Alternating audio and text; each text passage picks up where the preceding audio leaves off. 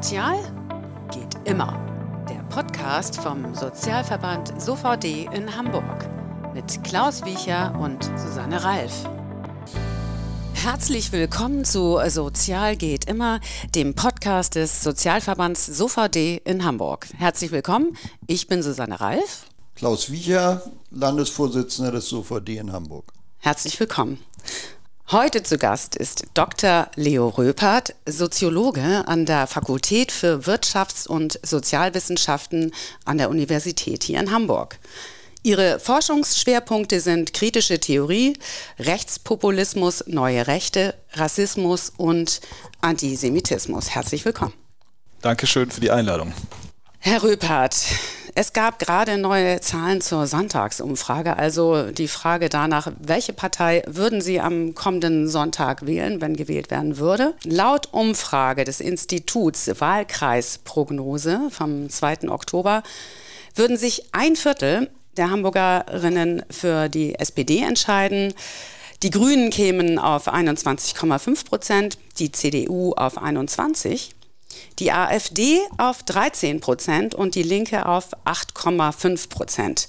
Die FDP wäre mit 3 Prozent gar nicht mehr in der Hamburger Bürgerschaft vertreten. Die AfD mit 13 Prozent ist jetzt aber auch nicht gerade wenig, sage ich jetzt mal. Äh, Herr Röpert, ist das jetzt eine Momentaufnahme, dass solche Parteien aus den politischeren Extremen mehr äh, Stimmen bekommen würden oder ist es doch ein langfristiger Trend? Es ist natürlich erstmal auch eine Momentaufnahme. Zugleich ist es ein langfristiger Trend, der, ähm, naja, eigentlich spätestens so seit 2010 äh, erleben wir das, dass diese sogenannten neuen rechtspopulistischen Parteien an Zustrom gewinnen. Es gab so einige sehr herausstechende Ereignisse von Symbolkraft. Der Brexit, ja, der von nationalistischen äh, Kampagnen vorbereitet wurde, die Wahl Donald Trumps.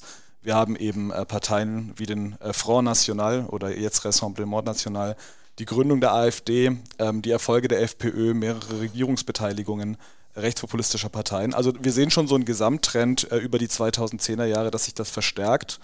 Und ähm, es ist immer schwierig, Prognosen zu machen, aber wenn man sich anschaut, dass die AfD eben ja bundesweit auch jetzt bei um die 20 Prozent steht, ich glaube 21 Prozent, wenn man sich die Prognosen anschaut für die Landtagswahlen in Brandenburg, Thüringen und Sachsen nächstes Jahr, dann ist das äh, sehr beängstigend, dass die AfD da bei, äh, ich glaube, über 30 Prozent steht und möglicherweise äh, stärkste Kraft werden könnte. Also wir sehen das als OVD auch mit Sorge, weil wir denken, dass äh, das, was wir an Werten haben hier in der Bundesrepublik, unbedingt erhalten werden muss. Also wir sind ein demokratischer Rechtsstaat. Hier kann jeder klagen und das sagen, was er möchte und dafür demonstrieren, äh, was er oder sie für richtig hält. Das ist ein wichtiger Aspekt, den wir als äh, Demokratie verteidigen und den wir ja übrigens auch verteidigen bei dem russischen Angriff auf die Ukraine. Auch dort steht im Mittelpunkt, dass am Ende natürlich unser erfolgreiches Gesellschaftssystem nicht sozusagen äh, aufs Spiel gesetzt wird. Und deswegen ist es ganz dringend erforderlich, dass wir deutlich machen, dass wir mit Menschen, Institutionen und, und Parteien die solche Werte nicht vertreten, auch nichts zu tun haben wollen. Jetzt haben Sie gerade schon den Ukraine-Krieg angesprochen. Der hat ja nun auch relativ starke Auswirkungen auf Gesamteuropa gehabt und ähm, hat ja möglicherweise auch so äh, Vertretern extremerer politischer Richtung so ein bisschen in die Hände gespielt. Äh, stimmt das, Herr Röpert? Also ich denke, dass jede Form von Krise, die wir erleben, sei sie nun ökonomisch oder politisch, ähm, solchen Kräften in die Hände spielt, weil die dafür immer eine bestimmte Deutungsweise äh, vorgeben. Und ähm, bei dem Angriff Russlands auf die Ukraine ist es natürlich so, ähm, dass wir sehen, dass Teile dieser rechten Kräfte, des, der AfD zum Beispiel, große Sympathien für Russland zeigen, weil das im Prinzip das Ideal ist, das Vorbild eines autoritären Gesellschaftsmodells, das man selbst auch anstrebt. Man muss aber auch sehr deutlich sagen, es gibt natürlich Gründe, die näher liegen. Wir stellen ja fest, dass wir eine Spaltung in der Gesellschaft äh, vorfinden, die immer tiefer wird. Wir haben immer mehr Menschen, die in Armut äh, geraten und Schwierigkeiten haben, über den Monat zu kommen. Und das besonders Bedrückende ist, dass das natürlich auch viele Kinder sind. Eine Zunahme der Kinderarmut das ist auch ein Perspektivverlust für unsere äh, Gesellschaft. Und deswegen setzen wir als Sozialverband äh, dort auch wesentlich an, dass wir sagen, wir müssen es schaffen, dass die Menschen in unserer Gesellschaft wieder eine Perspektive für sich sehen in der Zukunft in unserem demokratischen Rechtsstaat.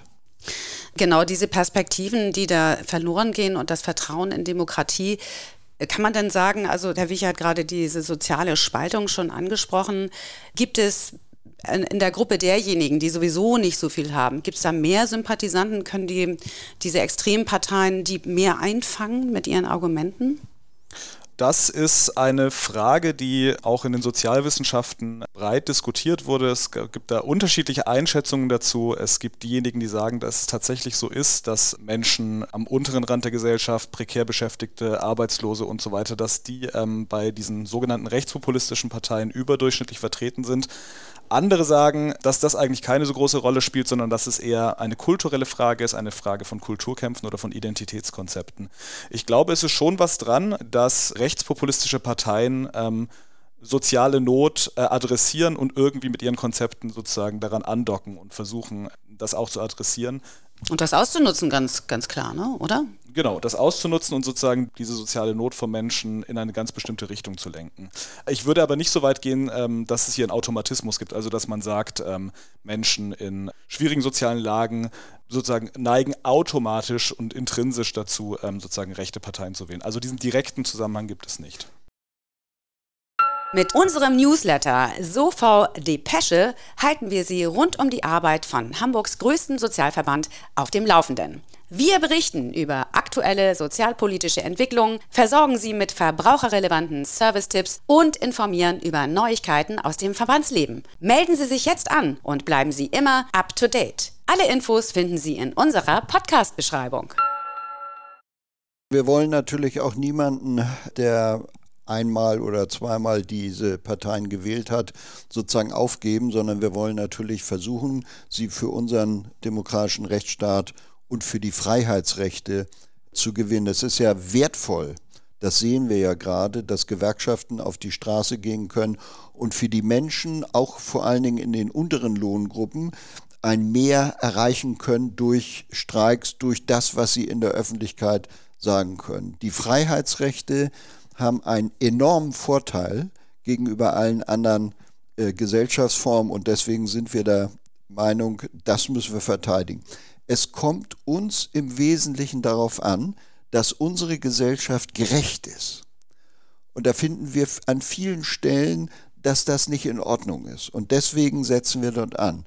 Wenn wir zum Beispiel Alleinerziehende nehmen mit zwei und mehr Kindern, sind in Hamburg zu 43 Prozent armutsgefährdet.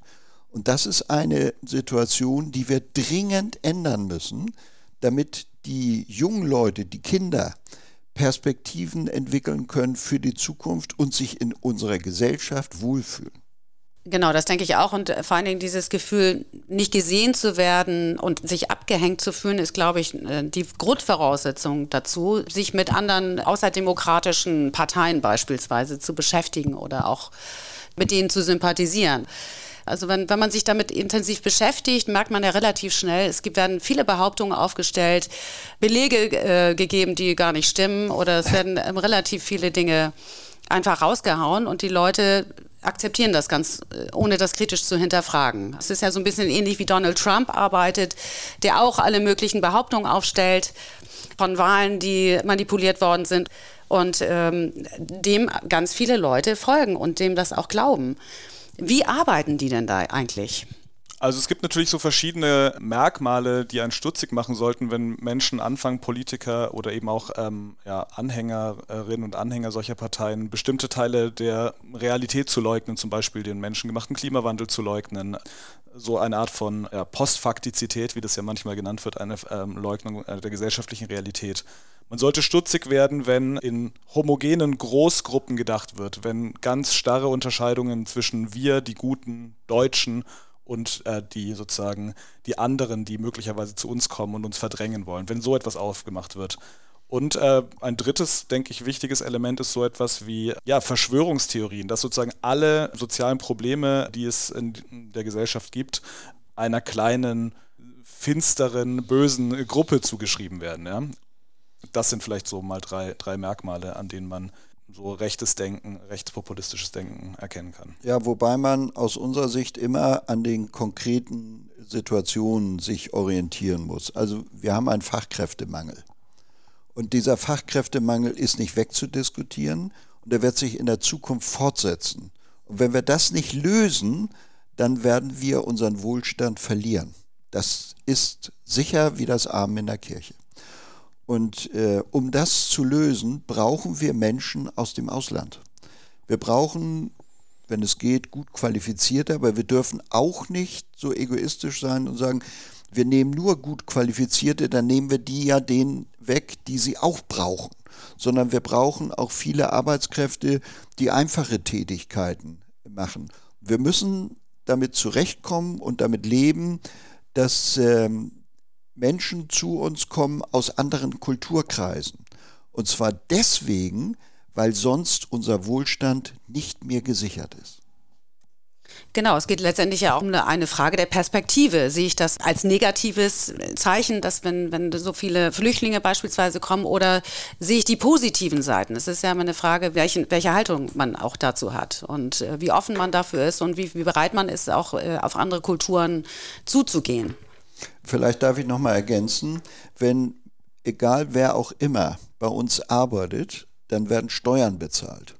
Aus den Steuern finanzieren wir Schulen, aus den Steuern finanzieren wir Straßen, aus den Steuern finanzieren wir äh, Kindergärten und so weiter. Also viele, oder Hochschulen auch, ne? viele wichtige Dinge, die wir brauchen, um unsere Gesellschaft voranzubringen. Aber es wird auch eingezahlt in die Sozialversicherung. Jeder, ob jemand aus, aus äh, dem Ausland kommt oder hier in Deutschland geboren ist, der hier arbeitet oder die hier arbeitet, zahlt in die Sozialversicherung ein, stützt also unser Rentensystem, stützt unser Krankensystem, stützt unser Pflegesystem.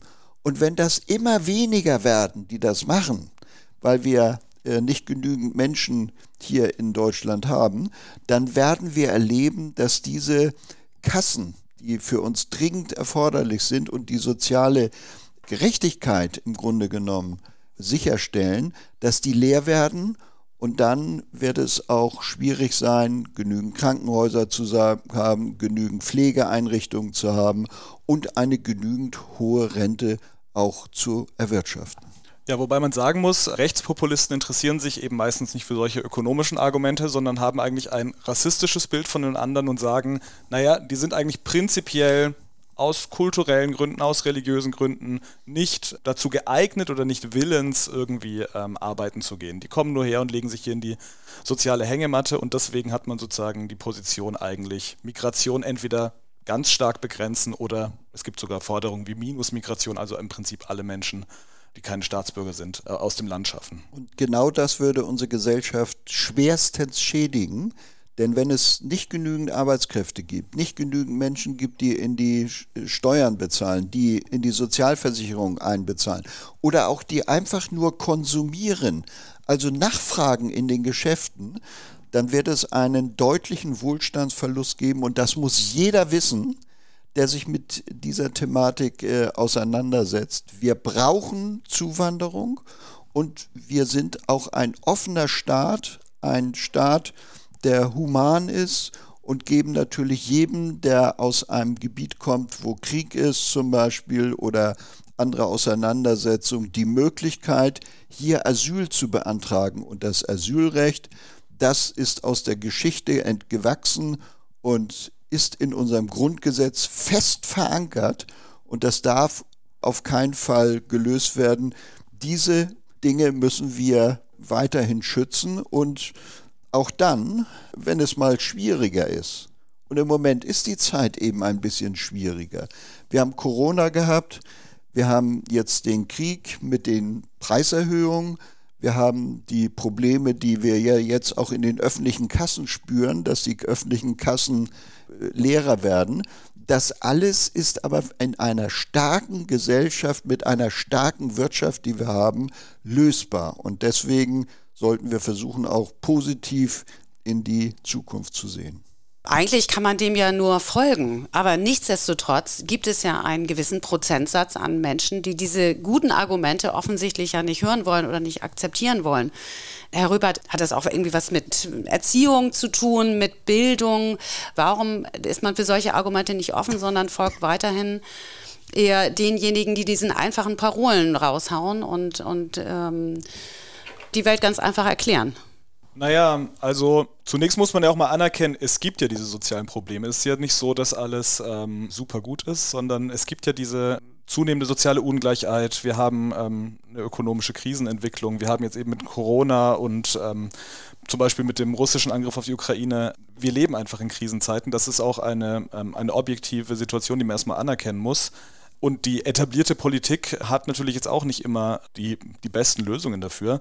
Also ich denke, diese Verunsicherung äh, von Menschen, die ist erstmal real. Das ist jetzt sozusagen nichts Eingebildetes. Und äh, die Frage ist jetzt eben, warum reagieren Menschen dann, indem sie sich äh, rechten Kräften, rechten Parteien zuwenden? Und wie gesagt, das ist kein Automatismus, also aus Verunsicherung oder aus ähm, ja, einer sozial schwierigen Lage folgt jetzt noch nicht automatisch, dass man sich autoritären Kräften zuwendet. Es müssen noch Sachen hinzukommen. Und also ich denke, es, ist, es gibt zum einen so etwas wie ja, die Veranlagung bei manchen Menschen an sozialisierte Haltungen, ähm, die ja dazu neigen, dass man eher sozusagen sich mit den Starken identifiziert und dann nach unten tritt. Das ist sicherlich ein zentraler Mechanismus. Äh, und das andere ist eben, dass äh, diese rechten Kräfte ganz gezielt ihre Deutungsangebote, ihre Politikangebote die oftmals zwar nicht sehr realistisch sind, aber die eben bestimmte Bedürfnisse bedienen. Ja? Also eben diese Vorstellung von einem Homo, einer homogenen Wir-Gruppe, äh, aus dem man die anderen draußen halten kann und damit äh, Probleme löst. Eben die vorhin angesprochenen Verschwörungstheorien, dass man sagt, also alles Schlechte in der Welt, alle politischen Probleme bis hin zu, keine Ahnung, der Coronavirus ist alles eine Erfindung ähm, sozusagen irgendwelcher mächtigen Eliten, die sozusagen im Verborgenen arbeiten. Ja? Also da gibt es auch eine ganz klare antisemitische äh, Komponente an diesen Verschwörungstheorien. Verschwörungstheorien.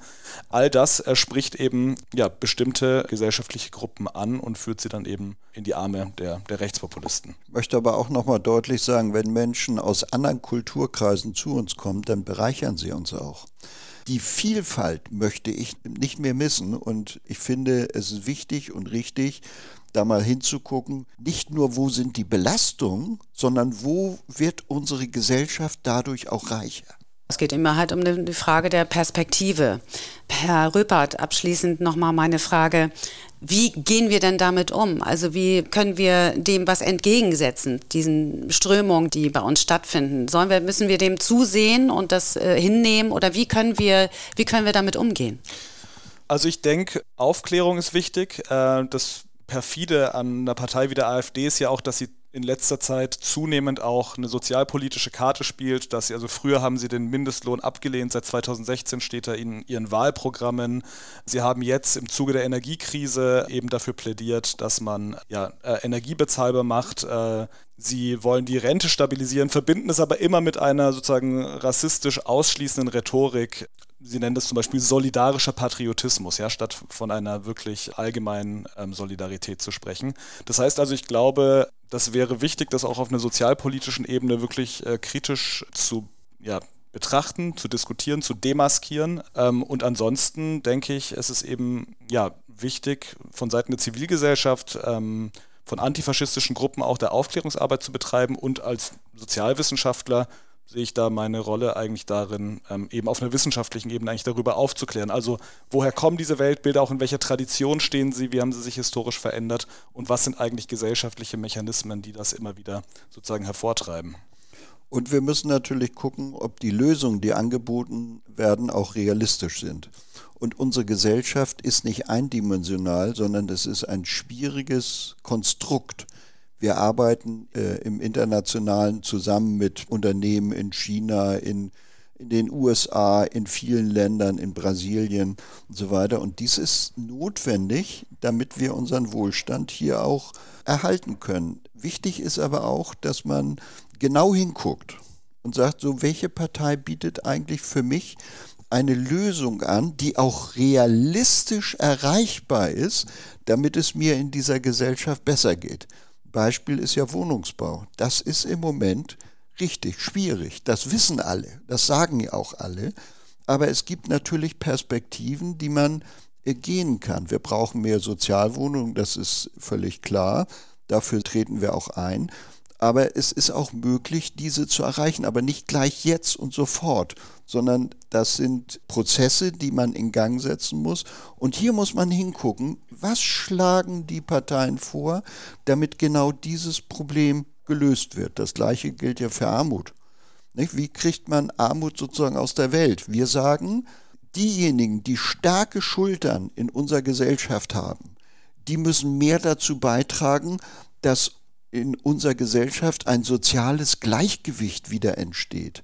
Und das wäre auch möglich. Der Reichtum in der Gesellschaft ist groß und es gibt übrigens auch auf der Seite eine große Bereitschaft, dies zu tun. Wir müssen durch Steuerpolitik die Umverteilung in Gang setzen und dann wird es auch vielen, vielen besser gehen können. Natürlich muss unsere Wirtschaft in Gang gehalten werden. Dazu ist es notwendig, nicht den Nationalstaat zu propagieren, sondern das wäre die falsche Richtung, sondern die richtige Richtung ist, mit den europäischen Partnern, mit der USA, mit den Chinesen und mit anderen zusammenzuarbeiten, damit unser Wohlstand gemehrt werden kann. Wir sehen ja jetzt gerade im Hafen Hamburg, das ist ja eine Zentrale, ein, ein Nerv der Stadt, dass es nicht so gut läuft. Und das hängt damit zusammen, dass diese Wirtschaftsbeziehungen im Moment nicht laufen.